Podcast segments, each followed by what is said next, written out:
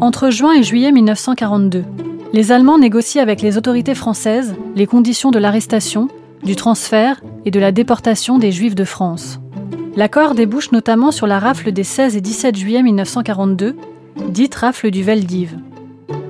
Voulue par l'occupant mais menée par la police française, cette rafle et celles qui vont suivre sur tout le territoire français, zone occupée ou zone libre, marquent un tournant décisif dans l'application de la solution finale de la question juive en France. Pour la première fois, les femmes et les enfants ne sont pas épargnés. La rafle du Veldiv se solde par l'arrestation, à Paris et en banlieue, de 12 884 personnes, dont 4 051 enfants de 2 à 16 ans. Dans le cadre de la commémoration de l'année 1942, le Mémorial de la Shoah vous propose une série de podcasts sur les rafles de l'été 1942. Nous avons puisé dans les témoignages inédits recueillis par le Mémorial depuis 2002 afin de vous donner à entendre les paroles de celles et ceux qui ont vécu ces rafles et vous en livre un récit à la première personne.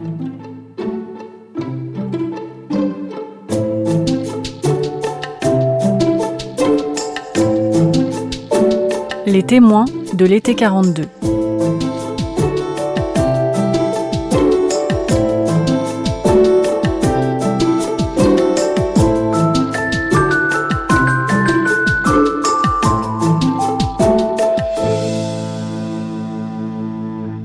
Michel a 7 ans lorsqu'il est raflé avec sa mère Rachel, sa grande sœur Annette, 9 ans, et ses frères Jean, 11 ans, et Henri, 12 ans, au matin du jeudi 16 juillet 1942. Son père Manek, persuadé que seuls les hommes allaient être arrêtés, avait quitté la maison la veille pour échapper à la rafle. La famille Muller est d'abord amenée à la Bellevilloise, transformée en un vaste centre de tri des juifs arrêtés. Jean et Henri parviennent à s'échapper en se faisant passer pour les enfants d'une voisine, dont le mari est prisonnier de guerre, mais Michel, Annette et leur mère Rachel sont emmenés au vélodrome d'hiver, puis au camp de Beaune-la-Rolande. Rachel est déportée au camp d'Auschwitz par le convoi 16 du 7 août 1942. Michel et Annette sont transférés seuls au camp de Drancy. Leur père, qui suit toutes les étapes de leur trajectoire depuis leur arrestation, parvient à les faire rayer de la liste des enfants à déporter en multipliant les démarches. C'est ainsi qu'ils sont tous deux sauvés, un jour et demi avant la date prévue de leur déportation. L'arrestation s'est passée le 16 juillet 1942 et nous habitions à l'époque euh, Ménilmontant, un quartier très populaire de Paris, et on n'imaginait pas une seconde qu'on allait arrêter non seulement les hommes, mais des femmes, des enfants, des vieillards, des bébés, enfin, etc. Donc euh, ça s'est passé à l'aube du 16 juillet. Mon père, qui est qui s'attendait, qui avait entendu parler de cette euh, rafle, avec un voisin, notre voisin de palier, s'était caché dans la nuit, enfin la veille, et au petit matin, ben, ils sont arrivés et ils nous ont arrêtés, ma mère, euh, mes deux frères, ma sœur et moi. Alors c'était qui ils Des policiers français. Moi, j'en ai un, souvenir relativement vague. J'en ai reparlé, bien sûr, avec mes frères et ma sœur. Et il y en avait euh, un en, uniforme et un en civil. C'est-à-dire, il y avait probablement un inspecteur et puis un, flic ordinaire. Je dis un flic, c'est peut-être un peu péjoratif, mais c'est comme ça qu'on les appelait. Et donc ils, sont arrivés et ils ont dit bon, dépêchez-vous, euh, préparez des affaires, on vous emmène. Voilà le souvenir que j'en ai. Et surtout, euh, déjà une pagaille, parce qu'il fallait tout, tout emballer. Et on avait elle avait sorti un drap par terre, comme ça, où on emballait des choses dedans. Un baluchon, quoi. Et dépêchez-vous, dépêchez-vous. Ça, c'est un mot que j'ai, enfin deux mots que j'ai entendus euh, euh, assez régulièrement pendant cette journée et, le lendemain, quand on était déjà au Veldiv. Est-ce que vous, euh, enfant de, 7 ans et demi, vous compreniez qu'on vous arrêtait parce que vous étiez juif? Pas du tout.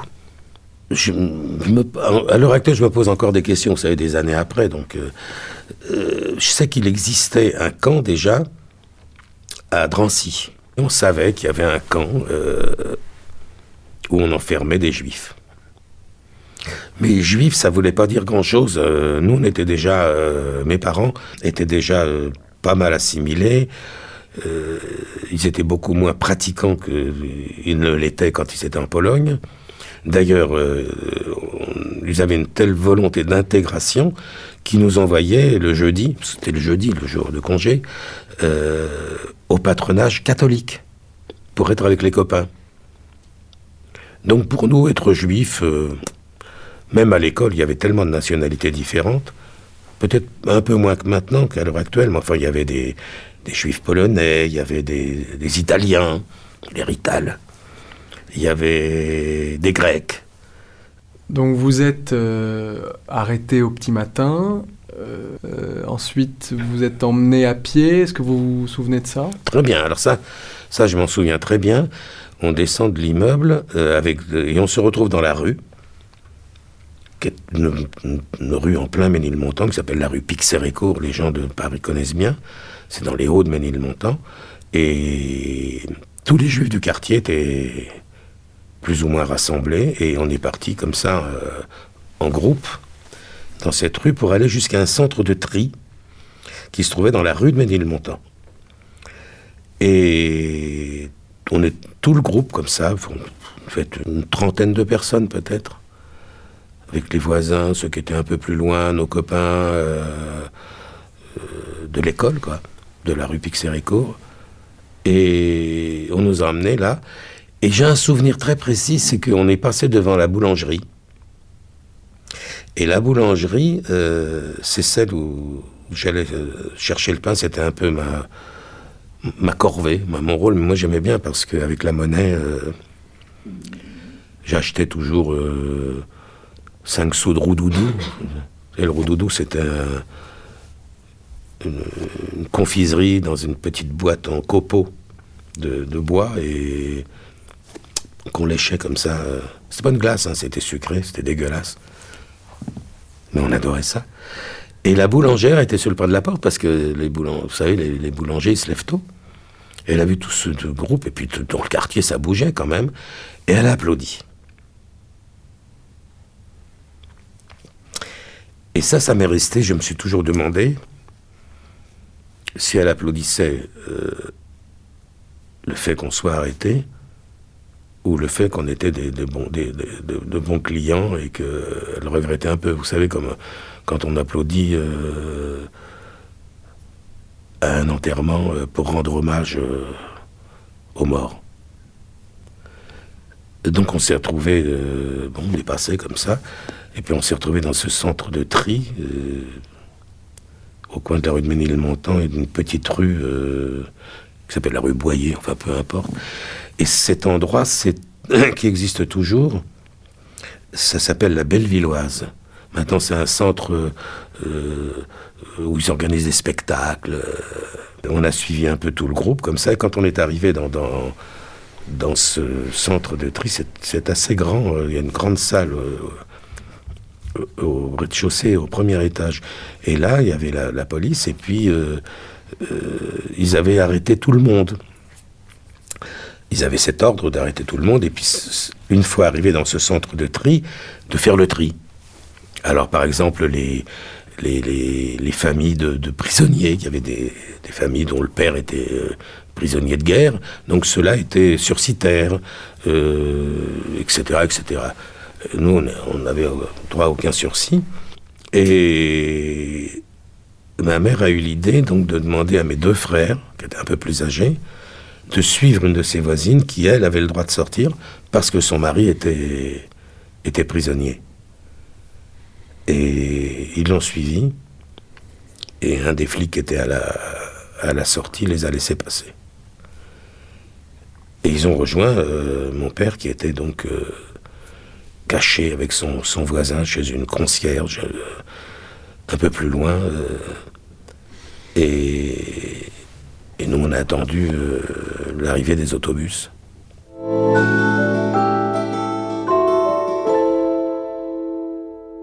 Les autobus sont arrivés et puis dépêchons-nous, dépêchons-nous. Fallait, fallait aller vite.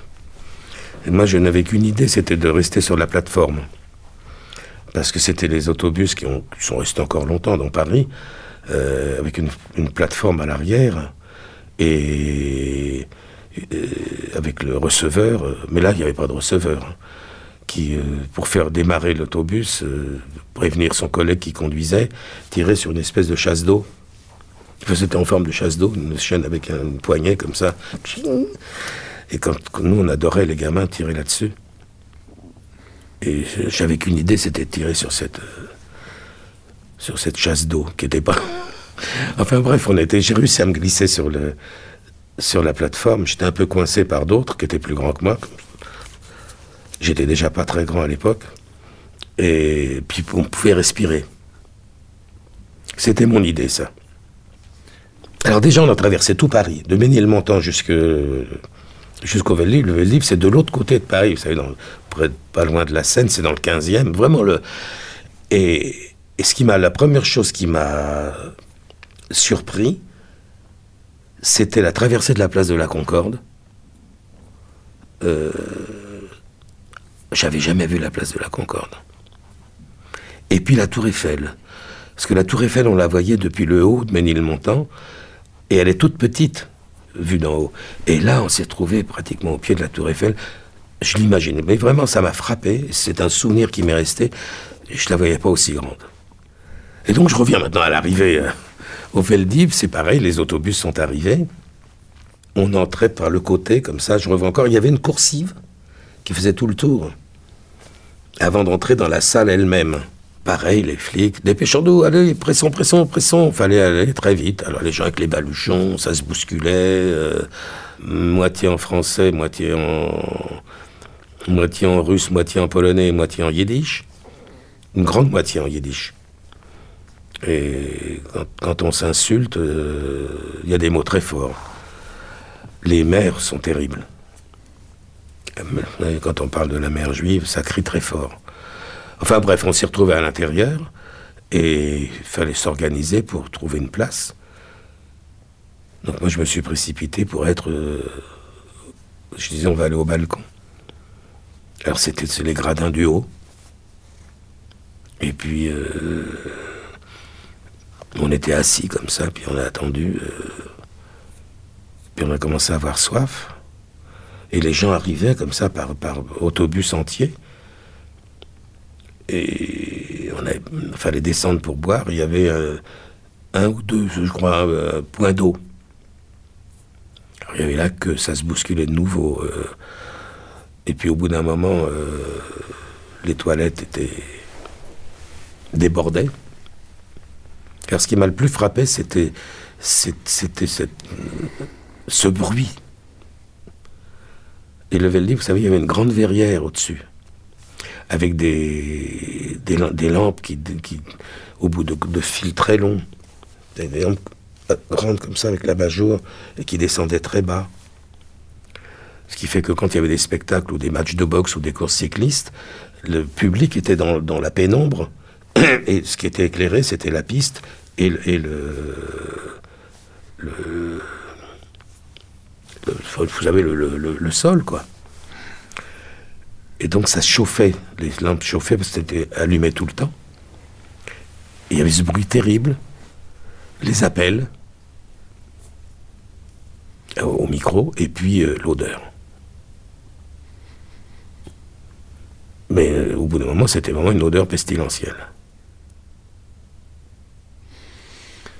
Donc vous restez au Veldiv, et puis pense qu'assez vite, vous devez être euh, envoyé à Beaune-la-Rolande. Euh, Oui, ça a duré quand même. euh, en ce qui nous concerne, on a fait partie de la- de l'avant-dernier au dernier convoi. Donc on, est resté 5-6 jours. Je crois vous dire à un jour près. hein. On a fait partie des derniers départs. Alors on est reparti en autobus, dans mon souvenir, hein, jusqu'à la gare d'Austerlitz. Et là, on nous a, on est sur une voie de, de- garage, la gare des marchandises. Et on nous a fait entrer dans des, dans des wagons de marchandises. Et ils nous disaient, mais- et là c'était les gendarmes, les flics et les gendarmes. Ça va pas être très long, ça va pas être très long. euh, il faisait très chaud. Je sais que ma sœur se posait des questions. Elle me dit Oh, j'ai cassé ma sandalette. Elle avait une sandalette. Elle avait cassé sa courroie. Vous savez, les, on, s'accroche à des choses euh, très banales. Ça, ça l'a beaucoup préoccupé. Donc, on a pris ce, train. Et on est sorti, euh, pareil, en groupe, euh, avec nos baluchons. On a traversé une partie de la petite ville, mais très peu.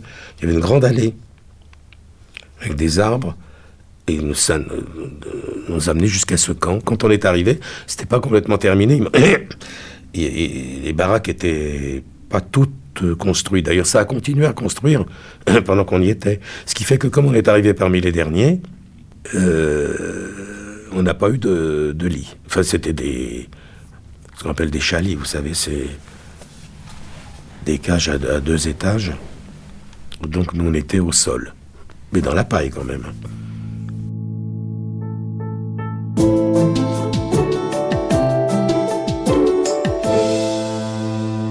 Combien de temps est-ce que vous restez à Beaune-la-Rolande?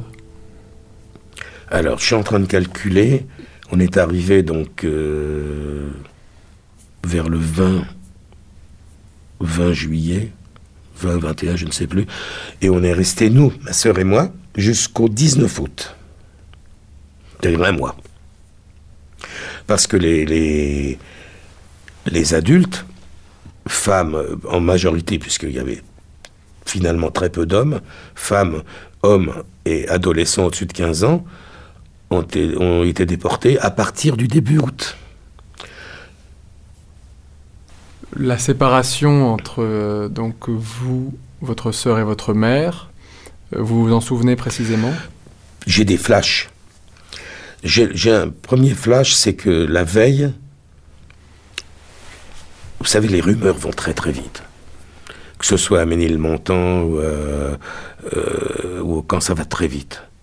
Qui l'a dit, qui l'a appris, qui bon, enfin bref, on a su que on allait être séparés. Donc les, adultes ont été convoqués à la baraque administrative pour déposer leurs objets de valeur. Et puis il y avait un, simulacre d'enregistrement euh, avec des bordereaux. Vous avez quoi, vous? Vous avez euh, euh, une bague, vous avez un certain nombre de femmes se sont méfiées. Il y avait de quoi, hein, vous me direz. Elles se sont méfiées et il y en a beaucoup qui ont jeté leurs bijoux dans les, dans les latrines. Ils avaient, vous savez, dans le camp, il y avait les. À l'armée, on appelle ça des feuillets. C'est une jolie expression pour dire. Euh, c'est un grand trou qu'on creuse, une tranchée dans le sang, dans le sol, et ça sert de toilette, enfin de toilette, de, latrine. Moi, je sais que j'avais très très peur d'y aller. D'abord de tomber dans ce trou parce qu'il y avait des planches. Et au bout de quelques jours, euh, j'avais très peur parce qu'il y avait des gros vers. C'est dégueulasse, hein, mais c'est un souvenir que j'ai. Et les femmes avaient beaucoup, un certain nombre, jeté tous leurs bijoux. Enfin, dans et on allait voir le lendemain tous ces bijoux qui, comme dit ma sœur, ma sœur m'a dit ça, t'as vu, regarde ce qui, euh, comme ça brille dans la merde. Et ils ont, euh, les femmes du pays sont venues parce qu'elles avaient aidé à la fouille et elles sont venues avec des bâtons essayer de récupérer euh, les bijoux qu'elles pouvaient essayer de récupérer. C'était qui ces femmes? C'était des femmes du pays, des, des agricultrices ou des. Puisque c'est eux qui fournissaient la paille. Et donc il y a eu l'appel. Et il avait les enfants d'un côté, les, femmes et les adolescents de l'autre. Et là, ça hurlait tellement qu'ils ils ont pris des lances à incendie pour, euh, pour calmer un peu tout le monde. Et ça continuait à, hurler beaucoup. Et ils ont fait venir, ça c'est la seule fois où j'ai vu des Allemands, une automitrailleuse à l'extérieur du camp. Là, il y a un grand silence, mais ça devait durer un moment. Et, elles sont parties, je dis elles, parce que c'était beaucoup des, femmes. Il y a un moment où vous avez pu dire au revoir à votre mère? Comme ça, parce que là, quand. Euh, quand il y a eu tout, ce bordel, si j'ose dire, euh, ils, ont, ils nous ont séparés. Ils ont fait venir justement les femmes du pays pour euh, s'occuper des, des, des mères, euh, pour, les, pour les, les, tirer comme ça. Moi, j'ai un souvenir de, de grande violence, de très grande violence. J'ai le souvenir de, ce, de, ce, de cette lance à incendie ou de ce lance d'arrosage. Enfin,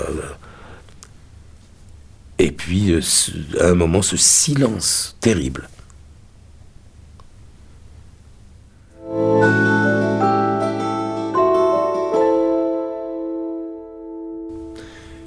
Quel était votre état d'esprit à ce moment-là, euh, après la séparation avec votre mère? Vous étiez désespéré? Vous pleuriez? Vous étiez abattu? Non, pas vraiment, on pleurait pas. Hein. Euh, moi, j'ai pas le souvenir. Euh, bon, ma sœur délirait. Enfin, non, j'exagère, elle délirait pas, mais elle était. Euh, elle, était. Elle, elle, paraissait plus abattue que, moi. Puis, comme je m'en occupais, ça m'évitait de trop. probablement, hein, de trop m'apitoyer sur mon sort. Alors, euh, mon, problème à ce moment-là, c'était la nourriture. Parce qu'au bout d'un moment, la boîte difficile. Euh, alors, euh, on, avait la soupe, enfin les légumes, c'était surtout beaucoup de haricots. Et on n'avait pas de gamelles, c'était dans des boîtes de conserve. Ils nous donnaient ça comme, comme gamelles. Les boîtes de conserve où ils recevaient les haricots. on a beaucoup mangé de haricots ce qui explique dans, dans, quel état on était quand on est, quand on est arrivé à, à Drancy. Dans quel état vous étiez Ah bah on était, on était, euh, comment on dit, diarrhéique. Pour éviter peut-être pas la dysenterie, mais enfin on s'en était pas loin. Euh, et puis euh, je, dis, je me disais en moi-même, c'est quand même, je voudrais un petit peu varier les, le menu. Alors on a, je, on a mangé de l'herbe en disant on va se faire une, une salade. On nous avait, comme il y avait des pissenlits, on, on, savait que ça pouvait se manger. Mais euh, sans vinaigrette, c'était pas terrible. Donc vous restez là environ 15 jours après le départ de votre mère. Oui. Comment est-ce que vous quittez le camp de Bonne-la-Rolande? Ben, on, fait l'appel et on va jusqu'à la gare. Et les gens, là, j'ai un souvenir des gens qui nous regardaient, et j'avais l'impression, surtout ma sœur, parce qu'on en a reparlé, qui vraiment, ils, ils, nous regardaient comme, comme des vers de terre. Enfin, ils étaient dégoûtés. C'est vrai qu'on était dégoûtants.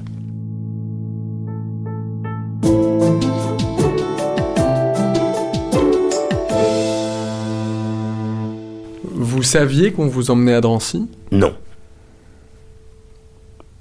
On ne savait pas où on nous emmenait. Vous savez, avec, ils nous disaient rien. Hein. Peut-être vous aviez l'espoir le, d'aller retrouver votre mère ou... On a toujours eu cet espoir. Ce qui nous préoccupait déjà à Bonne-la-Rolande, c'était la rentrée. La rentrée scolaire. Pour nous, il n'y avait absolument aucun problème. On allait participer à la rentrée parce qu'on on aimait beaucoup l'école. Comme, comme je disais tout à l'heure, nous étions de très bons élèves. Et l'école, en tout cas pour moi, ma soeur aussi, je pense, pour moi c'était euh, c'était formidable. Donc on en parlait, et ça, ça m'est resté. Et on parlait beaucoup de l'école, on va faire ci, on va faire ça. Euh, tu vas être dans quelle classe? Ben Moi, je serai avec monsieur Intel. Euh, c'est un, grand sujet de conversation. La plupart des enfants, ça je l'ai appris par la suite, mais on l'a vu quand même. Mais ça m'avait pas, pas, Si ça m'a frappé parce qu'on s'est retrouvés euh, très peu nombreux. Sont pratiquement repartis le lendemain ou le surlendemain. Ça a été très vite. La plupart des enfants. D'ailleurs, euh, Serge, Serge Klarsfeld m'a montré un document où il y avait les, noms des, des enfants qui devaient partir dès le lendemain ou le surlendemain. Et en bas de liste, il y avait nos noms, ma sœur et moi, et qui ont été rayés. Pendant toutes ces aventures, mon père euh, nous a suivis à la trace. Il nous a même écrit à Bonne-la-Rolande. D'ailleurs, ils appelaient ça un centre d'accueil. C'était pas un. Il y avait de l'humour, les gendarmes français, quand même. Et. Il a, il a pris contact avec un, un, type qu'il avait connu en Pologne, dans la, dans, dans la petite ville dont son village dépendait, qui était d'une famille bourgeoise. Je fais une incidente là, mais c'est très important parce que c'est l'explication de, de, de, plein de choses. Et ce, type s'appelait Israël Israelovitch. On pas ça. Et cette famille, donc cette petite ville s'appelle Tarnov. La sœur de ma mère y travaillait comme bonne à tout faire parce que du côté de ma mère, c'était une famille de vraiment de, gens extrêmement pauvres. Et donc elle était bonne à tout faire dans ses familles. Dans, la ville de Tarnov, il y avait une très forte euh, colonie euh, juive, comme il y avait beaucoup en Pologne. Et ce type, euh, Israelovitch, avec mon père l'avait connu à ce moment-là, puisqu'il était pratiquement de la même génération. Quand il allait, euh, ma mère de, des fois donnait un coup de main à sa sœur, quand il allait récupérer sa fiancée, entre guillemets, qui, qui, était, qui allait devenir ma mère, euh, il l'avait rencontré, ils avaient plus ou moins sympathisé. Et, ce type euh, était devenu un des dirigeants de l'UGIF. L'UGIF, c'était l'organisation créée par euh, Vichy qui chapeautait toutes les anciennes organisations juives. Ça s'appelait l'Union générale des Israélites de France. Et, les Juifs aiment bien euh, s'organiser, ils aiment bien les, associations. Vous savez, euh, j'ai appris ça par la suite. On disait euh, que dans les camps, quand on mettait trois communistes entre eux, ils créaient une cellule. Et on disait aussi, quand on met trois juifs ensemble, ils créent quatre partis. Et c'est assez typique de, la mentalité, si j'ose dire, juste c'est-à-dire qu'ils aiment bien s'organiser et discuter. Donc, euh, ce type était un des dirigeants de l'UGIF et mon père s'est payé le culot d'aller le voir dans des bureaux magnifiques à Paris. Euh, il s'en est souvenu, il s'est souvenu de mon père. Il lui expliquait la situation. Il était très au courant, enfin en tout cas de la rafle et tout ça. il dit bon ben je, je vais voir disons les choses comme elles sont. Il a, c'était un, un collabo, comme on dit. Euh, des Allemands, il y en a eu. Vous parlez de... Israelovitch. Et mon père m'a raconté la scène. Vous imaginez cette scène dans un bureau magnifique euh, de la rue de Téhéran, dans, dans le Paris 8e. Ce type était très beau d'ailleurs. Et tout ça en yiddish. Je pense toujours à ça. Si vous mettez ça dans un film, on vous croit pas. Il lui a donné des sous. Et devant lui, il a téléphoné en allemand, probablement à la Gestapo. Et il a signalé donc euh, ma mère, ma soeur et moi. Et, et il a dit bon, euh, ça y est, c'est fait. Mon père est reparti. Mais le temps que ça, que ça arrive, d'abord de, la Gestapo jusqu'au ministère de, je ne sais quoi, jusqu'à la, euh, jusqu'au ministère français, ça a pris du temps. Donc on a été considéré, ça, ça trouvaille, c'était qu'on on était considéré comme ouvriers fourreurs. Parce que les Allemands avaient besoin des ouvriers fourreurs pour la campagne d'hiver en Russie. Donc pareil, Klarsfeld a, retrouvé le document. Et euh, on n'était pas libérable, on était sursitaire. Et ça nous a suivis. Et pour ma mère, c'était trop tard, puisqu'elle avait été déportée euh, début août. Et nous, ça nous a suivis de Beaune-la-Rolande jusqu'à Drancy. Et c'est arrivé, euh, donc la veille de notre départ euh, pour, Auschwitz. C'est pour ça que les deux noms étaient rayés.